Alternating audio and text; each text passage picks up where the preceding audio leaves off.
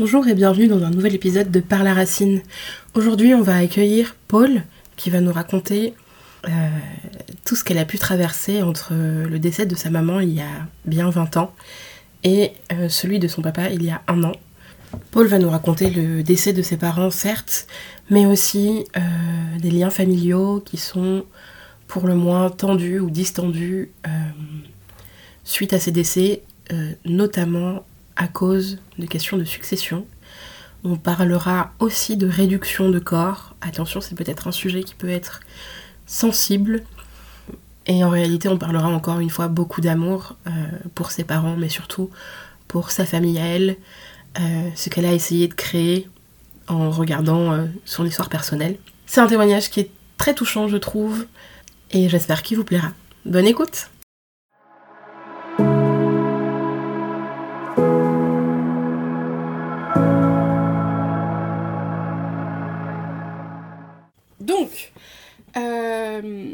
on va commencer par la question euh, par laquelle on commence toujours, qui est de savoir quel était ton rapport, toi, au deuil et à la mort avant d'être touché euh, réellement? Est-ce que c'était un sujet qui était tabou dans ta famille?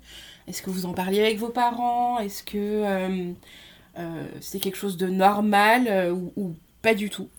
Quel était ton rapport avec tout ça moi, j'ai été touchée par la mort les premières fois par mes grands-parents. C'est assez classique. Euh, donc j'ai pu voir, euh, j'ai pas de souvenir de ma maman quand elle a perdu son papa, mais à l'inverse j'ai un souvenir de mon papa quand lui a perdu sa maman. J'avais une quinzaine d'années et je me souviens de ce de ce, chagrin de mon père que j'avais jamais vu malheureux. Mais à part ce souvenir là que j'ai assez clair dans ma tête, moi j'ai pas été peinée euh, énormément par mes grands par le décès de mes grands-parents, c'est-à-dire que c'est des, des personnes que j'appréciais, mais qui n'avait pas compté euh, énormément pour moi, enfin pas plus que ça. Donc j'avais pas l'impression, euh, si tu veux, à cet âge-là, que c'était euh, de toute façon quand t'es adolescent, la mort c'est tellement loin que c'en est même pas vraiment réel. Donc tu, sais que ça existe, mais bon, les grands-parents, ça doit mourir un jour, c'est vieux, c'est normal. voilà. Et dans ma famille, non, on n'en parlait pas. C'était pas tabou, mais on n'en parlait pas, quoi. C'était pas un sujet. Et, moi, je m'y intéressais pas, je posais pas de questions. Donc, euh, bah, des deux côtés, il n'y avait pas de, il y avait pas de, y pas de sujet. Ouais, donc en fait, vous en parliez parce que c'était une question euh, de pratique entre guillemets, euh, de parce qu'il y avait des sujets en cours, mais c'était pas de partage de ah tu te souviens avec papy ou ce genre de choses. Non, je, je viens, je viens pas d'une famille où où il y a vraiment de, où il y a eu des, discussions sur l'émotion, sur les souvenirs j'ai des parents qui étaient. Euh, ma maman était plus dans l'affect, mais je l'ai perdue assez tôt, je te le dirai tout à l'heure. Et mon père était. Euh, euh éducation euh, assez stricte, originaire du Cantal, donc la campagne, le, le, fils qui fait le même métier que le père, enfin tu vois, et du coup bah on, on dit pas ses émotions en fait. Ouais, bon ça peut te rassurer, je crois que Enfin, moi aussi, et je pense que c'est très récent, ce partage d'émotions et de. Oui, oui, bien sûr. La, génération de nos parents, c'était, on, on, se, on, parlait pas trop de ce qu'on ressentait, ça. Pas trop, Enfin, ils ne parlaient pas trop. Ouais. Euh, du coup, je te propose de, bah, de me raconter pour qui, pourquoi tu es là aujourd'hui. Euh, j'entends que tu as perdu ta maman, je sais que tu as perdu ton papa. À voir comment tu veux organiser ça. Si tu veux faire des parallèles ou si tu veux faire chronologiquement, on n'en parlait que d'un. C'est comme tu le sens. Oh, plutôt chronologiquement. Euh, ok. ouais, Ouais, plutôt chronologiquement. Et bah c'est parti. Euh, moi j'ai perdu ma maman quand j'étais très jeune. Enfin très jeune. Si quand même, j'avais 20 ans. Euh, ma maman venait euh, juste de fêter ses 60 ans. Donc si tu calcules bien, on avait 40 ans d'écart. voilà, donc une maman qui m'a eu tard et qui en plus qui est partie tôt, ça fait que moi j'étais, je pense quand même bien trop jeune pour me passer d'elle. elle est décédée d'un cancer. Euh, et euh, dans le processus d'accompagnement, euh, notamment dans le, traitement qu'elle a pu subir, enfin subir c'est négatif, mais bon c'était quand même subir, il, s'est passé quelque chose de, très particulier parce qu'à l'époque, quand on m'a appris qu'elle était malade, enfin c'est elle qui m'en a parlé d'ailleurs, Moi, j'étais en, prépa école de commerce. Donc, euh, tu sais, tu, fais que travailler pendant deux ans. Donc, euh, j'étais la tête dans le guidon. J'apprends que ma maman est malade. Elle me dit qu'elle a un cancer, qu'elle va faire euh, chimio, etc. Et donc, de façon assez naïve, je me dis bon bah ok, c'est parti. Je, je, l'accompagne dans tout ça et, et, tout va bien se passer quoi.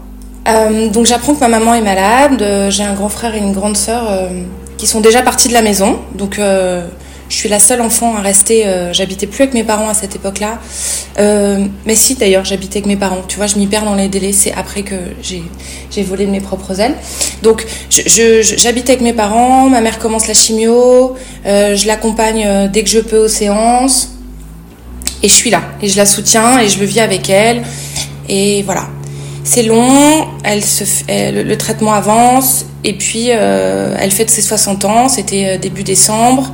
Noël passe, elle est euh, très affaiblie, elle est hospitalisée, et à ce moment-là, je, je, me promène dans Clermont-Ferrand, qui est ma ville d'origine, avec mon papa, et toujours pareil, de façon très naïve. Quand j'y pense, je, me dis que j'aurais dû comprendre avant, mais je demande à mon père quand est-ce qu'elle va rentrer de l'hôpital. Et en fait, mon père me dit qu'elle rentrera pas. Euh, elle est décédée à peu près euh, deux semaines plus tard. Et euh, je suis passée de à peu près neuf mois d'accompagnement de ma mère en traitement avec vraiment la certitude qu'elle allait guérir. C'était pas possible autrement. Dans ma tête, c'était pas possible autrement. À elle s'éteint, elle part, elle me laisse. Elle nous laisse, mais surtout elle me laisse. Et donc du coup, euh, une espèce de violence inouïe parce que euh, j'ai 20 ans, euh, je suis étudiante, je fais la fête, j'ai des copains, la vie est vraiment belle. J'ai fini mes concours d'école de commerce, j'ai intégré une école. Enfin vraiment, tu vois, genre, je, c ça, ça peut pas se passer comme ça. Et elle part. Elle nous laisse et bah, toujours pareil, je suis la seule dans le coin autour de mon père. C'est-à-dire que j'ai enfin mon appart parce que je suis en école de commerce. J'ai 20 ans, donc on me laisse un peu partir mais euh, je me retrouve à devenir euh, la béquille de mon père. Mon père est veuf, euh, et quand il y a des déjeuners de famille, bah, c'est moi qui l'accompagne. voilà. Donc je, suis là pour lui, et voilà. Et, à ce moment-là, quand ma mère part, j'ai pas de souvenir qu'on parle de notre malheur ou voilà. Mon père me demande jamais comment je vais ça, devient toujours, je crois pas que, je dirais pas tabou, mais euh, elle est plus là, on, en parle peu et, et, c'est fini quoi. Ouais, c'est peut-être trop douloureux euh, pour vous et, et même avec tes frères et sœurs, euh, tu parles pas de ça? Bah, si, un, un, peu, mais mon frère est assez pudique, réservé, il en parle pas trop, donc pas trop non. Et puis ma grande sœur, on a beaucoup d'écart, on a 12 ans, elle me soutient, elle est là euh, quand je débarque à Paris quelques années plus tard en stage, etc., elle me prend sous son aile, elle me fait faire des sorties, euh, des pièces de théâtre, euh, tout, elle me prend vraiment sous son aile, mais on, en parle assez peu. C'est tellement douloureux d'avoir perdu cette maman qu'on aimait tant que voilà. Et, donc bref, et qu'on a connu de façon assez différente parce qu'avec beaucoup d'écart d'âge, et donc j'ai l'impression qu'on n'a pas, ouais, on n'a pas l'impression de l'avoir connue vraiment de la même manière. Mais ce deuil, euh, quand j'y repense, donc euh, c'était euh, il y a 22 ans maintenant, tu vois, j'ai vécu plus de temps, j'ai 43 ans, donc j'ai vécu plus de temps sans ma maman qu'avec elle. Il se passe, c'est horrible, mais je suis étudiante, je fais la fête, donc je fais la fête pour oublier. Et puis à l'époque, j'ai pas du tout eu à gérer euh, évidemment, parce que j'étais la plus jeune, euh, c'était un peu le seul avantage que j'avais. J'ai pas eu à gérer euh, les placards de vêtements à vider, aucune paperasse. donc je, peux égoïstement ne penser qu'à ma peine. Et je me dis bien que mon père est malheureux, mais bon, je me dis que je suis plus malheureuse que lui en soi, donc parce que lui a perdu sa femme, moi j'ai perdu ma mère. Alors euh, j'avance, je, fais mon petit bout de chemin et, euh, et je me reconstruis euh, petit à petit. Bah, en soi, il n'y a pas de. C'est quand même plutôt sain de, de, se dire qu'à 20 ans, on a la vie devant soi et qu'on a envie de, de, continuer quand même. Enfin... Ouais, bien sûr. J'ai pas ressenti de dépression ou de trucs comme ça.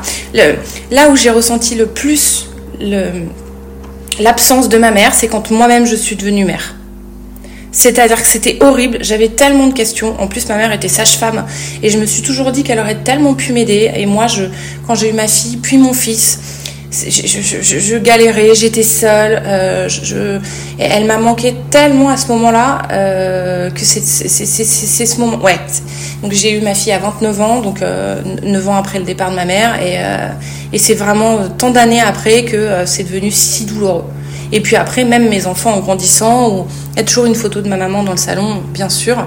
Euh, mes enfants l'ont pas connue et c'est vraiment quelque chose que je regrette infiniment. Mais J'essaie d'en parler de temps en temps sur des petits trucs comme ça. Je leur raconte, bah, ma maman, euh, moi je vous fais tel gâteau, moi quand j'étais petite elle me faisait ça, sur des petits trucs, mais pour qu'elle qu'elle existe. Mais euh, voilà, ouais, ça a été, ça a été dur de, de me construire en tant que mère euh, sans avoir mon modèle. j'ai galéré, je suis pas toujours une bonne maman, je sais, mais bon, j'ai fait un peu comme j'ai pu. Enfin, je fais comme je peux au quotidien. mais bon, écoute, tu vois, en fait, je, je en fait, j'ai essayé de je sais pas si c'est pas vraiment conscient, mais j'ai tiré de l'absence de ma mère des conséquences sur ma vie. Euh, par exemple, j'ai fait des choix professionnels pour passer le plus de temps possible avec mes enfants. Je, je, je, je veux pas que mes, je veux pas avoir de regrets quand je serai plus vieille en me disant euh, que j'ai pas passé de temps, enfin pas assez, pardon, assez de temps avec mes enfants. Et puis surtout, j'ai cherché à, à créer une espèce de, comment je pourrais l'appeler, de boîte à souvenirs pour mes enfants c'est parce que c'est ma, tristesse et le, manque de ma mère qui m'a fait provoquer ça, tu veux, si tu veux. C'est euh, qu'ils aient plein de souvenirs, euh, qu'on a fait plein de choses, on fait plein de balades, euh, je fais plein de photos. Je, leur crée un peu ça parce que moi j'en ai manqué en fait de souvenirs. Ça me touche beaucoup ce que tu dis parce que moi aussi je suis devenue maman après avoir perdu la mienne. Je suis tombée enceinte six mois après. Euh, bon, déjà, il y a la douleur qui est plus vive euh, du deuil parce que c'est très récent tout ça, mais c'est vrai que c'est hyper frustrant de de pas avoir sa mère à ce moment-là, quoi. Ça rend fou euh, de. Enfin, moi, j'avais pas une très bonne relation avec ma mère, mais je me dis quand même qu'on aurait pu partager des trucs, qu'elle aurait pu m'en dire plus sur moi à cet âge-là, comment elle a vécu sa grossesse, tu vois, tout ce genre de choses. Et ça m'a beaucoup manqué aussi. Ouais, exactement. C'est moi, c'est c'est ça aussi, tu sais, même après quand t'as des enfants, on te dit et toi, t'étais comment à cet âge-là? Puis en fait, fondamentalement, je m'en souviens pas. Et dans ces cas-là, la mémoire, c'est souvent la maman qui a, qui a tout ça dans sa, dans son petit cœur. Et c'est vrai que tu te sens un peu euh, boiteux, euh, genre euh, merde, je me souviens pas, je sais pas quoi répondre, j'en sais rien quoi. Ouais, moi ça m'a pas mal travaillé cette. Ça m'a coûté quelques séances de psy aussi. C'est comme une sorte, je trouve que c'est un peu comme une sorte d'amnésie en fait tu sais, je pense que nos enfants, nos enfants feront pareil. Quand ils seront grands, ils nous diront euh, Mais à quel âge j'ai marché euh, Est-ce que j'ai mis les haricots Ou est-ce que machin et, euh, et, voilà. Et en fait, c'est moi, dans, dans, dans, ma situation, je sais que mon, mari sera capable de raconter parce qu'il était présent. Mais moi, mon père n'était pas présent. Il s'occupait pas de nous. Donc, je, je suis jamais allée à la pêche aux infos auprès de lui. Il en savait rien. Enfin, si je lui avais demandé à quel âge j'ai marché, il aurait su me le dire probablement. Mais en fait, c'était ma mère qui gérait tout. Elle était femme au foyer. Elle s'occupait de nous. Et voilà. Et donc, du coup, ouais, j'ai perdu mon disque dur, en fait. C'est exactement ça. Moi, j'avais perdu, perdu mon père avant. Donc, lui, il s'occupait un peu de nous. Mais, euh, je pense qu'il n'aurait pas su répondre précisément non plus à, ces questions-là. Et c'est vrai que moi, j'ai un peu vécu ça comme une sorte de Cluedo géant.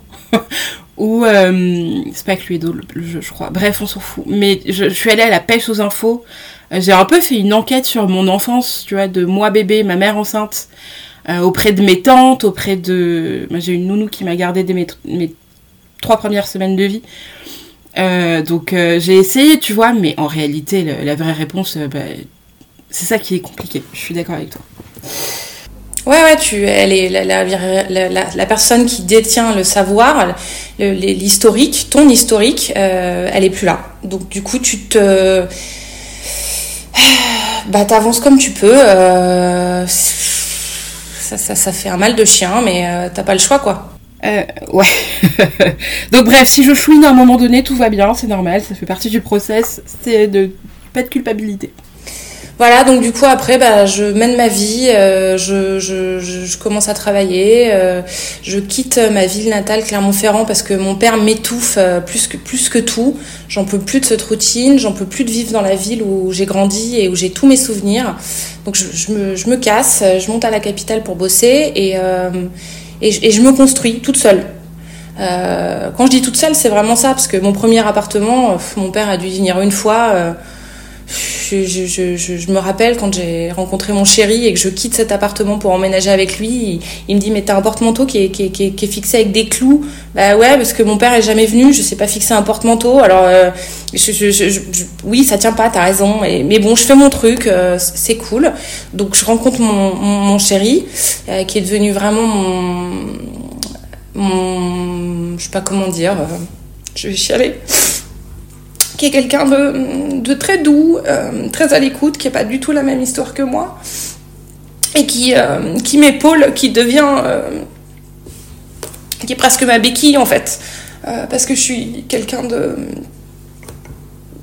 de finalement assez écorché au fond de moi, même si c'est pas l'image que j'essaie de donner, j'essaie de montrer, notamment en tant que maman, que je suis forte et que, et que ça va, mais, mais oui, je suis quelqu'un d'écorché et, et, il est toujours là et j'ai une chance inouïe parce que euh, je pense que sans lui, euh, notamment l'année qui vient de s'écouler, après le décès de mon papa, je vais t'en parler, euh, je, me serais, je me serais effondrée. Alors je me suis effondrée, mais quand vraiment j'étais au fond du seau, il, venait me récupérer avec son écoute, avec un bouquet de fleurs, avec, tout, tout, ce qui, tout, ce qui, tout ce qui est doux en fait, c'est vraiment ça. Donc donc euh, entre la perte de ces deux parents, j'ai cette rencontre incroyable, le papa de mes enfants, et, euh, euh, que, je remercierai jamais assez de, de, de m'accompagner, quoi. Vraiment. C'est beau. C'est hyper beau ce que tu racontes.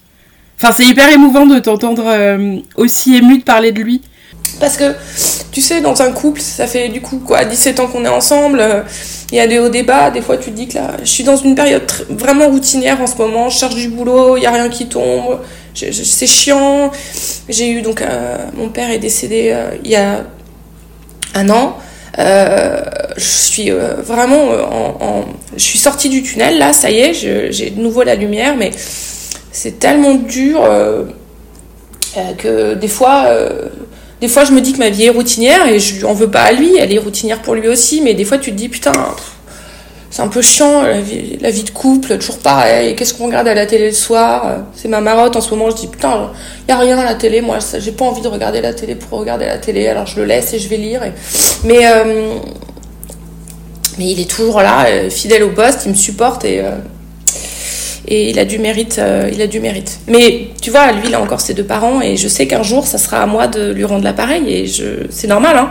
Donc, euh, donc voilà. Mais bon, je te parle du décès de mon papa.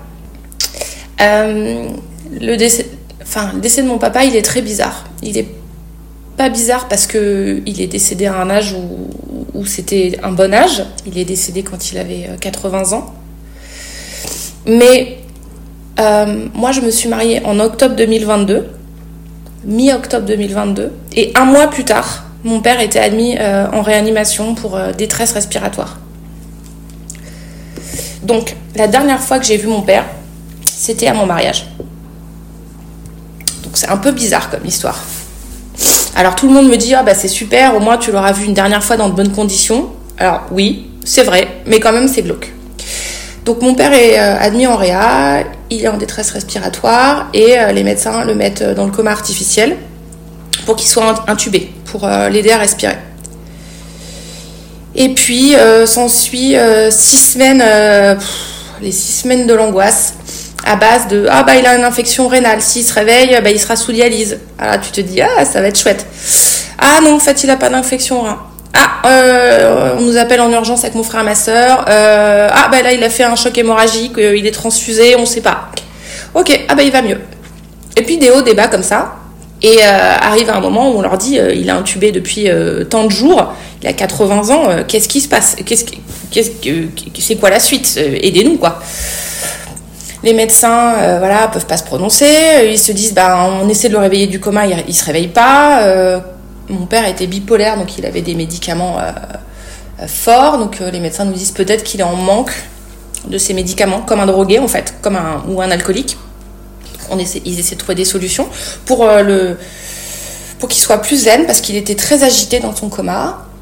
Rien de fait. au bout d'un moment, ils nous disent bon, l'intubation c'est trop long là, donc ils nous disent bon bah la, la dernière solution c'est de lui faire une trachéotomie, donc tu sais le petit trou dans la gorge. Euh, là, moi, euh, l'angoisse, genre trachéotomie, genre, euh, mais c'est horrible, quoi. Tu vois tous les, vois les gens avec les cancers qui ont le truc dans la gorge, tu fais genre, bon, en vrai, quand quelqu'un est dans le coma, tu vois pas le truc, hein, mais bon. Bon, et puis, et puis au bout de six semaines, il s'éteint. C'est, j'ai ressenti le même soulagement que pour ma mère, cela dit, avec le truc de bon bah c'est fini. Enfin, c'est fini parce que en fait, euh, moi j'en peux plus quoi. Et puis j'avais tellement peur euh, s'il se réveille qu'il soit euh, limité euh, dans, tu vois, j'attrape un Kleenex parce que j'ai le nez qui coule. Du coup, pendant les six semaines de réa, donc on est une fratrie de trois, ma grande sœur, mon grand frère et moi. Et à ce moment-là, déjà, ma grande sœur euh, gère très très mal, euh, enfin on gère tous mal, hein, mais euh, elle est très hypochondriaque en plus, et elle gère très très mal cette situation de, montagne russe. Donc elle, elle est pas facile à gérer dans ses émotions, mais bon, je, suis là, moi je lui réponds dès qu'elle m'appelle, etc. Je la réconforte, enfin je fais du mieux que je peux. Euh, au décès de notre père, euh, elle est, euh, elle est désemparée comme nous. Euh, elle se dit qu'elle comprend pas qu'il soit pas réveillé parce que c'est ce que nous ont dit les médecins, qui se comprenaient pas pourquoi il soit pas réveillé. Mais bon, moi je me dis que c'est mieux comme ça parce que euh, il avait fait son temps et euh, on avait des rapports très conflictuels avec avec lui. Il était malheureux, il était isolé, mais il l'avait bien cherché. Je m'excuse vraiment de dire ça, mais c'est la vérité. Et que en fait c'est fini. On, a eu des, des- des- moments très difficiles, mais bon, euh, il est parti euh, de façon paisible pour lui et que et c'est comme ça, que c'est la vie et qu'il va falloir faire avec. Et ma sœur euh, n'y arrive pas. Bah ensuite préparation de l'enterrement. Donc pareil, ce que je te disais, moi j'avais pas connu ça pour ma mère, j'étais jeune, j'ai pas du tout participé à ça. Donc là, je, pour la première fois de ma vie, je mets les mains dans le concret euh, de la perte d'un proche, avec l'urgence euh, affolante de euh, bon bah il faut se dépêcher. on voulait faire une cérémonie religieuse et de trouver le prêtre qui sera disponible, machin. Mon frère qui part sur place, qui va aux pompes funèbres, qui nous envoie des photos de cercueil pour qu'on choisisse le bois et les poignées. Bon, c'en était tellement risible que ça, c'est pas ça qui a été le plus dur, mais bon, tu, tu vois, t'es sur ton téléphone et tu dis bon, euh, euh, on prend du chêne hein, pour le cercueil. Bah oui, c'est mieux. Et les poignées, bon, bon, de toute façon, euh, quitte, on n'en est plus à 200 balles près, prends les plus chers. et, et donc voilà, donc tu choisis le truc et l'intérieur et ok, c'est c'est les options d'une voiture, quoi, tu vois. Oui, c'est surréaliste. Hein. Maintenant que je l'ai fait, je sais comment ça se passe. Mais sur le moment, tu te dis, mais putain, j'aurais aimé que mon père anticipe tout parce que c'est tellement horrible. Et en même temps, l'anticiper pour toi, je pense que c'est trash. Hein, mais bon. Donc on fait le truc. Et j'ai la chance d'avoir un frère qui a beaucoup d'humour et qui arrive à balancer de l'humour, même quand il n'y a rien de drôle. Euh, où il nous dit bon bah le, cercueil il y en a pourtant euh, bon bah comme c'est les mêmes pompes funèbres qui ont géré maman je leur ai demandé s'ils pouvaient pas nous faire une petite ristourne Bon, bah, tu vois, euh, ok. Et on, arrive à, se trouver de l'humour. La cérémonie se passe avec beaucoup de proches de mon père. Ma soeur fait un très beau discours. C'est émouvant, ça se passe. Et puis voilà. Et après, là où je pensais que ça serait limite le plus difficile, parce que déjà, tu as fait les six semaines de le décès, l'enterrement. Tu te dis, bon, allez, j'en ai fait un bon peu quand même là. C'est bon, c'est cool. Et ben non. Parce que là, tu rentres dans toujours pareil, cette course contre la montre, tr- de dire bon, allez, maintenant on contacte le notaire et, euh, et il faut transférer le courrier. Et tu sais que, tu, enfin, je le savais pas, non, pour transférer le courrier d'une personne décédée, il faut aller dans le bureau de poste. Donc quand t'es pas sur place, il faut te déplacer. Euh, tu fais rapatrier tout et tu continues à payer tout alors que la personne elle est plus là. Tu, le temps de tout arrêter. Alors, il y a des choses qui s'arrêtent vite, un abonnement de téléphone, machin, ça, ça va. Mais tu continues à payer tranquillement tes petits impôts fonciers, euh, euh, les taxes de machin du truc de l'immeuble, et tu te dis, mais c'est fou, en fait, il est plus là, pourquoi je paye? Et donc, du coup, tu rentres dans un espèce, j'ai trouvé de. T'as un chronomètre, là, ça fait tout le temps tic-tac, tic-tac, tic-tac, tic-tac. Faut que tu te dépêches parce que plus le temps passe et plus tu continues à payer pour une personne qui est plus là. Bon. Avec mon frère, on... ma soeur à ce moment-là va pas très bien. Euh, avec mon frère, on se dispatche toute la paperasse. L'enfer, tout ce truc là, à se dire bon alors je préviens la caisse de retraite, le truc, le bidule. Toi, moi je gère ça, toi tu gères ça et on. Bon, ça prend un peu de temps. Et ça va. T'as aussi le moment où euh, c'est un moment assez euh, marquant dans mon processus de deuil parce que ça m'a vachement surprise. Après, euh, après l'enterrement, euh, Donc il y a les gens qui étaient là et qu'on a pu remercier de leur présence, et puis il y a les gens qui ont fait livrer des fleurs et dont on récupère les cartes. Et là, moi, euh, bêtement, je demande à mon frère et à ma soeur, genre, euh, faut les remercier ces gens? Parce que moi, en fait, pour la plupart, je les connaissais pas. Mon frère et ma soeur me disent, ah oui, oui, oui, il faut le faire, évidemment, par politesse, machin. Et moi, à ce moment-là, je suis la seule qui travaille pas. Alors, qui c'est qui fait les cartes de remerciement? C'est Bibi. Ah bah oui, bien évidemment. Un jour, euh, je me fais toutes les cartes de remerciement, je fais toutes les enveloppes, j'ai cherché toutes les adresses, et je, le fais, je poste tout, je dis à mon frère à ma soeur, c'est fait. Et le soir, douleur à la poitrine douleur de fou, horrible, ça m'oppresse, c'est affreux. Mon mari appelle euh, les pompiers. Je suis un peu trop jeune pour avoir euh, des, risques d'AVC ou machin, mais euh, j'ai une douleur affreuse. J'ai pas mal au bras, mais bon voilà. Donc on m'emmène aux urgences pour me faire des examens complémentaires et vérifier que je fais pas, que j'ai pas un problème, tu vois, que je fais pas un AVC, une crise cardiaque ou que sais-je. Euh, je fais toute une batterie de tests. Euh, au final, on me dit que j'ai rien et, euh, et j'en ressors un peu après une nuit aux urgences, un peu perdue. Et quand je raconte à mon mari le lendemain matin, et je lui dis bah écoute, on, on m'a rien dit. Il y a juste une médecin qui est venue me voir à un moment en me disant que vraisemblablement j'avais le syndrome du cœur brisé. C'est un syndrome où en fait qui, qui touche généralement les personnes un peu plus vieilles mais euh, c'est les mêmes symptômes qu'une crise cardiaque, avec douleur à la poitrine et la, la sensation d'être étouffé. C'était horrible comme douleur. C'était horrible et vraisemblable. Enfin, c'est dans ta tête en fait. Et vraisemblablement, moi j'ai fait ça. après cet enterrement et cet envoi de cartes, ça a été tellement dur de le faire que je, mais je me l'étais pas vraiment, je l'avais pas réalisé si tu veux dans ma tête, que le soir même, euh, ben vraisemblablement mon corps m'a fait remonter ma peine quoi. Ouais, c'est fou. J'ai jamais entendu ça. Ouais, c'était assez troublant. C'est un nom euh, en japonais, je crois, euh, que je peux pas te donner là, mais euh, ouais, c'est le syndrome du cœur brisé. Bon, après, on se laisse respirer quelques semaines, et puis, puis toujours pareil, le tic-tac, tic-tac, de se dire, bon, bah, au bout de six mois, il faut envoyer la déclaration de succession. Donc, il faut faire expertiser l'appart, les meubles. On avait une maison de famille, donc il faut faire expertiser la maison de famille et les meubles et c'était super. Mon père nous a laissé des choses, tu vois, mais du coup, tu rentres dans le, dans, dans, le, dans le procédurier. Et ça, c'est dur. Euh, émotionnellement, c'est dur. On et euh, on se dit qu'il faut vite euh, vendre son appart parce que, toujours pareil, tant qu'il n'est pas vendu, on continue de payer. Donc, avec mon frère, on insuffle une espèce de cadence. Euh, pour avancer, avec ce, vraiment ce besoin de se dire euh, bon bah il faut le faire. En plus ça prend du temps, il faut qu'on se déplace. Donc avec nos familles respectives c'est de l'organisation. Donc go go go. Et ma sœur euh, freine. ma sœur elle, elle continue à, à, être mal quoi, mais mais pas, pas, dans le même rythme que nous et à nous en vouloir de pas de, de pas insuffler le bon rythme.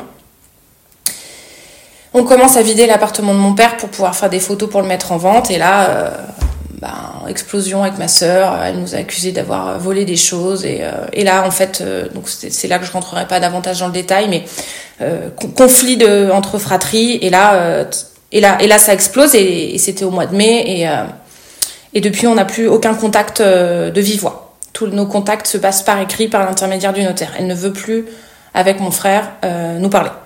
Donc à partir de ce moment-là, ma sœur se désolidarise de toute l'organisation de, de la succession et euh, nous laisse tout gérer. Donc avec mon frère, on vide tout seul l'appartement de notre père, tout l'appart. Et là, tu mets euh, les mains euh, dans les fringues de ton père, dans la table de nuit avec tous les petits trésors, dans toute sa vie en fait. C'était, c'est pas l'endroit où j'ai grandi moi, c'était un appart qu'il avait pris quand il était veuf, donc moi j'y ai pas vécu, mais et donc là tu, tu, tu vis tout et tu te retrouves entouré de sacs poubelles, euh, toujours pareil avec les questions à la con de qu'est-ce que je fais de tout ça et la déchetterie et l'organisation. Oui, mais c'est pas la ville où j'habite, alors j'ai pas la carte de la déchetterie, qu'est-ce que je fais? Bon, j'ai eu des, amis qui étaient sur place qui m'ont vachement aidé, euh, vraiment. Euh, comme c'était ma ville de naissance, j'ai encore beaucoup de connaissances et, et tous ces potes qui sont dans, le coin là, ils ont été. bref, je leur ai déjà dit merci plein de fois, mais ça a été hyper précieux. Donc on a tout géré avec mon frère, on a vidé l'appart, etc. Et, euh, et, voilà. Et puis après on a enchaîné sur le reste, les mois, les mois suivants, tout ce qu'il fallait gérer. Et avec, euh, avec toujours pareil, notre sœur qui ne communique plus avec nous, euh, qui est très agressive. c'est ultra douloureux. parce que je, me dis que je suis orpheline, j'ai plus de parents, que ma grande sœur veut plus me parler. Ouais, c'est une douleur sur une douleur, quoi. Ouais, vraiment difficile. J'ai essayé de, de recoller les, les, les, les, les peaux, je lui ai envoyé un signe une fois. Moi, j'aime beaucoup, j'ai un, vrai attachement aux photos et quand j'ai vidé euh, avec mon frère l'appartement, euh, j'ai retrouvé plein de diapos. J'ai retrouvé genre, euh, je sais pas comment dire, euh, genre 3000 diapos quoi. Mon père faisait beaucoup de photos. Donc j'ai tout pris parce que mon frère pour le coup lui est pas attaché à ça. J'ai tout pris, j'ai tout trié. Une à une les petites diapos. Mon père il avait une petite télé pour les diapos là qu'il utilisait pour le boulot que j'ai récupéré. Et une à une j'ai regardé toutes les diapos, j'ai enlevé tout ce, ce dont on n'avait rien à faire, les paysages, les photos de fleurs et de monuments lambda. Et j'ai tout trié et j'ai tout fait numériser. Et euh, un jour, je me suis dit, bon, où ma sœur avait envoyé un signe un peu positif, enfin en tout cas, elle était moins sèche que d'habitude par un mail, je me dis, bon, bah je lui fais un WeTransfer et je lui envoie des photos. Comme c'est elle la plus âgée, c'est elle qui avait le plus de, de diapos, parce que moi, je suis arrivée au moment des appareils photos, si tu veux. Donc je lui envoie ça en disant, bah tiens, il y a plein de photos de toi. Euh, volontairement, j'ai gardé les photos de ma sœur, parce qu'il y, y, a des photos magnifiques, et euh, elle m'a jamais répondu. Euh, voilà, donc c'est beaucoup de blessures. Euh, au milieu, euh, une fois encore, de toute cette paperasse. vraiment, si je devais définir cette succession-là, et, et le notaire, et les impôts, et, et c'est horrible, c'est horrible. c'est long, c'est c'est chronophage. Il y a des fois où ça se passe, il se passe rien parce que en gros le notaire doit pas être sur ton dossier et puis tout d'un coup, bam, tu te reçois les mails. C'est hyper violent. Tu ouvres ta boîte mail et tu vois euh, les documents, blablabla, bla, bla, ou ce que tu dois payer aux impôts et tu fais genre, oh putain, waouh, c'est trash. Et tu commences à payer, du coup, euh, même si t'as pas encore vendu l'appart, ou tu sais, tu connais, voilà. Donc au bout de six mois, tu commences à payer, et puis du coup, bah tu peux pas tout payer d'un coup. Donc après, t'as des, enfin bon, c'est vraiment. Euh si tu veux, pour moi, je pense que le deuil, c'est, euh, enfin, tu, le sais aussi, c'est euh, émotionnellement, c'est une des épreuves les plus difficiles dans la vie. Et derrière, ben, t'as le concret. Il faut payer. C'est-à-dire que tu touches, des biens, de l'argent, et, les impôts, ils sont là, hey, les cocos, voilà, faut payer maintenant. C'est, en fait, c'est tellement, euh, c'est tellement opposé que c'en est à, perdre la raison, quoi. Toi, t'es en train de te démener, ça prend un temps fou, tu machin, tu truc, tu tu t'avances, tu vois, mais tu peux pas avancer vraiment plus vite parce que une fois encore, t'es pris par ta vie perso, par la distance et machin. Et ça, j'avoue que voilà, on a presque fini là. Il reste un petit sujet à traiter, mais on a mis un an euh, et je pense qu'on a insufflé une bonne cadence. On a été plutôt rapide. Euh, mais euh, je l'ai hyper mal vécu. Je l'ai hyper mal vécu. Toute cette paperasse où en fait, ce qui reste de la personne, enfin en tout cas moi de mes parents, c'est euh, des lignes de chiffres. C'était ça qui restait. La valeur de l'appart, la voiture, le, et, il reste ça. Et, et, les factures qui continuent à arriver en parallèle. Et tu te dis mais c'est fou ça, parce que en fait moi je veux pas pouvoir payer tout ça. Tant que c'est pas vendu en fait c'est ça qui est compliqué quoi. Ouais, c'est ultra oppressant. Mais bon, euh, j'ai essayé de mener les choses à bras le corps, euh, malgré cette situation avec notre sœur qui a été euh, ultra dure. On a vraiment, ça, ouais, ça a été chaud. Enfin, c'est chaud toujours, mais j'ai un peu plus de recul maintenant. En tout cas, on a vraiment agi en binôme avec mon frère et quand il avait plus d'énergie, il avançait sur des sujets. Quand je sentais qu'il en avait ras la casquette ou qu'il était triste ou je sais pas quoi, hop, je revenais et vraiment, donc je vais pas raconter que mes malheurs parce que, enfin, même si euh, voilà, c'est pas très gai, mais je, je, pense que le bilan que je fais de tout ça et ce que je pourrais peut-être partager de façon très humble, euh, bien sûr, c'est de se dire, euh, il y a tellement d'affect dans une succession. Euh, je pense qu'il faut être assez le plus ouvert possible aux peines de l'autre et, essayer de ping-ponger comme dans un couple en fait c'est ça, c'est comme dans un couple. Il y a dans un couple, il y en a, ça peut arriver qu'il y en a un qui a un coup de mou au boulot ou machin, ben dans ces cas-là, l'autre reprend le dessus et le porte, et ben dans une fratrie, c'est pareil. Euh, et, et, donc il faut être à l'écoute et, il faut être un peu égoïste aussi de sa propre peine parce que je pense que des fois on a un, moi j'ai j'ai beaucoup d'empathie donc euh, trop et des fois je m'oublie un peu j'ai vraiment essayé de. Mon frère est pas un très grand, enfin, il est pas très causant, il est vraiment très renfermé. Donc j'ai essayé d'être à l'écoute de ce qui se passait dans sa tête pour pas le laisser tomber. Et des fois, euh, je, et je sais qu'il a fait pareil, hein, évidemment. Mais des fois, je m'oubliais un petit peu dans ma peine, je crois en se disant bon bah de toute façon comme il faut avancer bon bah le deuil on verra un peu après quoi tu vois alors qu'en réalité, c'est essentiel quand même de. Ouais.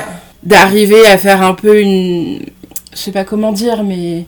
Un équilibre entre effectivement, il faut être efficace parce que la situation, elle est est et qu'il faut que ça avance et tout ça, mais. Mm. Ben, ma peine, elle est légitime, elle est actuelle, euh, c'est maintenant et. Et il faut la gérer aussi, quoi. ouais, euh, c'est vrai que c'est difficile de jongler entre. Euh, laissez-moi tranquille, je vais être dans un coin et. Ou alors portez-moi et, donnez-moi du doux. Et euh, bah oui, mais il y a la notaire qui m'attend dans 10 minutes pour faire un point. Euh, enfin, c'est vrai que c'est. Ouais, c'est ça. Et euh, la difficulté, au-delà de ma fratrie que j'ai rencontrée cette année qui vient de s'écouler, là, c'est vraiment d'un point de vue amical. Alors, il y a des gens qui ont été très présents et, et qui le sont toujours. Et je, une fois encore, je remercie des gens, hein, mais mes, deux amis très proches qui étaient mes témoins de mariage, euh, Astrid et Steph, ont été tellement euh, indispensables euh, à mon soutien que voilà. c'est tellement précieux. Et puis il y, a des gens qui n'ont pas trop compris, je le sais. Hein. Déjà, il y a des gens qui ont continué à faire comme d'habitude, c'est-à-dire à pas prendre de nouvelles ou envoyer un petit texto. Et je trouve ça un peu rude. Mais je, mais, mais, mais je dis ça sans, sans méchanceté euh, sans rancune. Je, pense qu'il y a des gens, ils se rendent pas compte de la merde dans laquelle t'es quand tu fais, quand t'es dans une succession, plus le deuil.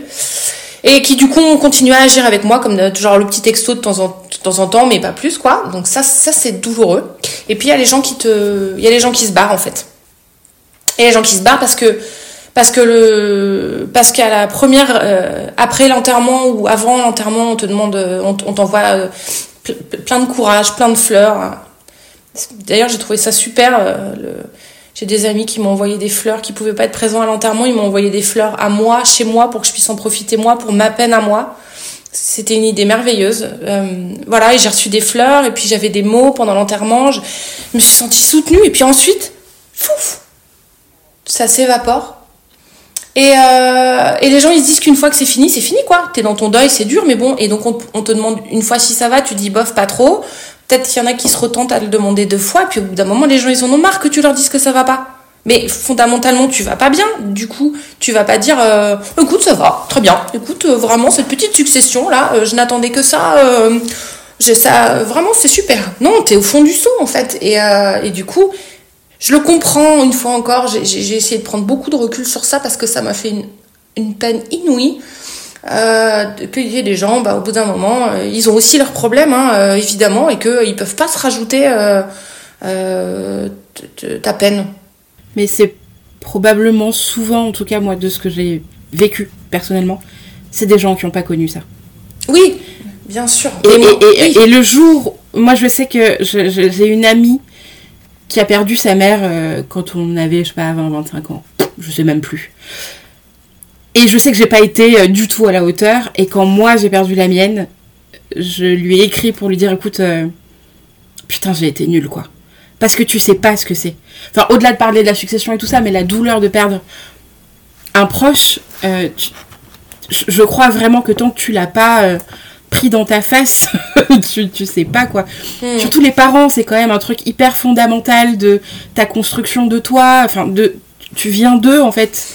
Ouais. C'est des piliers. Alors, peu importe la relation qu'on a, moi, mais, vraiment, j'avais une relation avec ma mère qui était vraiment euh, très dure. Mais quoi qu'il en soit, c'est ma mère, c'est mon pilier, c'est un bout de mon identité qu'on. Ouais, je suis d'accord. Et je l'avais pas perçu. Vraiment, je l'avais pas perçu. J'ai été là, euh, viteuf. Euh, ouais, peut-être les deux premières semaines, et puis après, bah, on a refait la fête, quoi. Hmm. Sauf qu'en fait, elle avait pas besoin de ça. Et c'est en le vivant moi que j'ai compris à quel point j'avais été défaillante et. Et je crois que ça lui a fait du bien que je lui dise, euh, certes, 10 euh, ans, 15 ans après, mais je crois que ça lui a fait du bien de d'entendre, j'ai pas été vraiment à la hauteur et je, comprends maintenant, tu vois. Je trouve que c'est euh, hyper courageux de ta part d'avoir admis ça. Et d'autre part, je partage un million de fois ce que tu dis. Vraiment, c'est vrai, quand tu l'as pas connu, tu sais pas. Et, voilà, mais ce, partage que je fais par rapport au aux douleurs que j'ai ressenties cette année, une fois encore, euh, je, je, je j'en veux à personne en particulier j'en veux plus c'est plus un processus global où de toute façon on a tous nos vies et on fait tous bien comme on peut et c'est et c'est euh, et c'est comme ça et c'est la vie mais euh, j'essaierai d'en retirer euh, tu vois tout comme j'ai j'ai retiré des quelque chose du décès de ma mère et euh, pour l'appliquer à ma vie en tout cas moi, maintenant j'ai j'ai plus mes parents donc euh, parfois en rigolant, je dis bon bah écoute au moins ça, check, euh, je suis tranquille, c'est fait. Euh, autant en rire, hein, mais j'essaierai de d'être là quand les gens en auront besoin, d'être ou une oreille ou peut-être de conseils, hein, j'en sais rien, je peux peut-être devenir conseillère en succession, plutôt vomir. Ah je n'ai rien contre les notaires d'autre part, mais vraiment, vraiment, c'est pas simple comme, comme sujet. mais bon, voilà, ouais, ça, ça, c'est comme ça, c'est la vie. Mais euh, c'est, c'est, ça a été dur, ouais, cette année, ça a été dur. Je sais pas comment tu, tu, tu, tu, te positionnes par rapport à ce podcast et si tu vas le diffuser à tes proches et tes amis et tout ça, mais peut-être qu'en t'entendant, ils vont se dire Ah ouais, on n'avait pas perçu en fait à quel point. Euh... Ouais, peut-être qu'ils ont juste pas perçu à quel point ça a été compliqué cette année pour toi. Est-ce que tu avais vécu et. Euh et peut-être que là, enfin, l'idée c'est pas de faire un podcast pour euh, dire, eh dis donc, j'ai vraiment non, évidemment, évidemment, Mais peut-être que tu auras des retours euh, positifs là-dessus en se disant, bah, ouais, ouais, vraiment, j'avais pas compris. désolé quoi. Ouais, peut-être. Bon, après, de toute façon, j'ai eu des gens formidables autour de moi et même s'il y en avait peut-être pas autant que j'aurais souhaité, ceux qui étaient là, et, ils sont dans mon cœur et du coup, c'est bien le principal. Ouais, je disais que je, trouvais ça assez intéressant d'avoir de, ce point de vue-là et ton expérience sur ce sujet-là. Euh, parce que c'est vrai que c'est un vrai sujet. Euh. Moi, la succession de ma mère, elle a duré euh, quasiment plus, plus de deux ans. Alors ah que je suis seule, oh. que j'ai pas de j'ai pas de frères et sœurs, enfin en tout cas pas du côté de ma mère, mm-hmm. que c'est sur le papier tout devait être simple. En réalité, ça l'a pas du tout été pour des histoires de crédit et d'assurance et de machin, où on m'a demandé de payer des, des, bah, ses, crédits à elle alors qu'elle était assurée et qu'elle était dans, dans les coûts, concrètement. Mais, euh, ouais, ouais. mais en fait, les. Bah, c'est ce qu'on disait tout à l'heure, c'est que tu, tu, quel que soit ce qu'on te laisse, que ce soit euh, du positif ou des emmerdes, en tout cas, euh, tout ce, enfin tout, euh, j'exagère, mais ça devient des courriers que tu reçois à droite à gauche. Il faut envoyer des certificats de décès partout. on te demande des infos que t'as pas, que t'en sais rien, t'as pas l'historique. tu vois, on me posait des questions et votre père, machin? Je, je n'en sais rien je n'en sais rien, euh, j'ai pas l'info, débrouillez-vous quoi. Et euh, euh, et du coup c'est ouais c'est c'est difficile à gérer. Ouais c'est difficile. Tu vois même là un cas qui m'a putain c'était un jour où ça m'a démoli. Euh, on était dans la signature euh, de la déclaration de succession et machin, et, euh, notre sœur rachète la maison de famille, donc il fallait qu'on régularise tout ça, etc. Et donc la, la, notaire nous en profite pour nous faire signer pas mal de docs, et j'ouvre un doc et je fais waouh Et là je vois le nom de ma mère, donc décédée il y a 22 ans sur un truc euh, à régulariser parce que comme elle était décédée, c'était revenu à mon père et que comme là on fait la succession de mon père, et eh ben c'était encore dans les tuyaux. Et là du coup t'es dans la succession de ton père, ça fait un an, euh, t'es es, à bout de souffle et t'ouvres le doc et tu vois le nom de ta mère. Ben franchement 22 ans après, euh, ça continue à me bouleverser. Je, je me dis putain, euh, encore genre waouh. Mais oui, parce que finalement, la succession de ta mère, il n'y a pas eu de sujet vu que tout, enfin, ton père a, hum, hérité de tout, donc vous n'avez pas du tout eu à, vivre ce genre de choses. Euh, absolument rien. Moi, j'ai dû signer un papier, un truc, machin, mais je m'en rappelle même pas. Donc non, non, non. J'avais vraiment, euh, je te dis, c'était le décès de ma mère, c'était un deuil très auto-centré. J'avais que moi à penser et c'était déjà beaucoup. Et puis un peu, un peu mon père, mais voilà. Là, je me suis retrouvée dans le vif du sujet.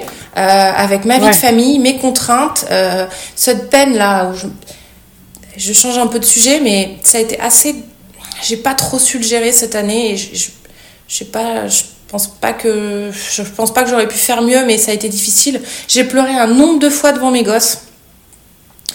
C'était affreux. J'ai, passé, je passais ma vie à pleurer. Le moindre truc, euh, je pleurais. Je recevais un mail du notaire, je pleurais. Ma soeur répondait, je repleurais.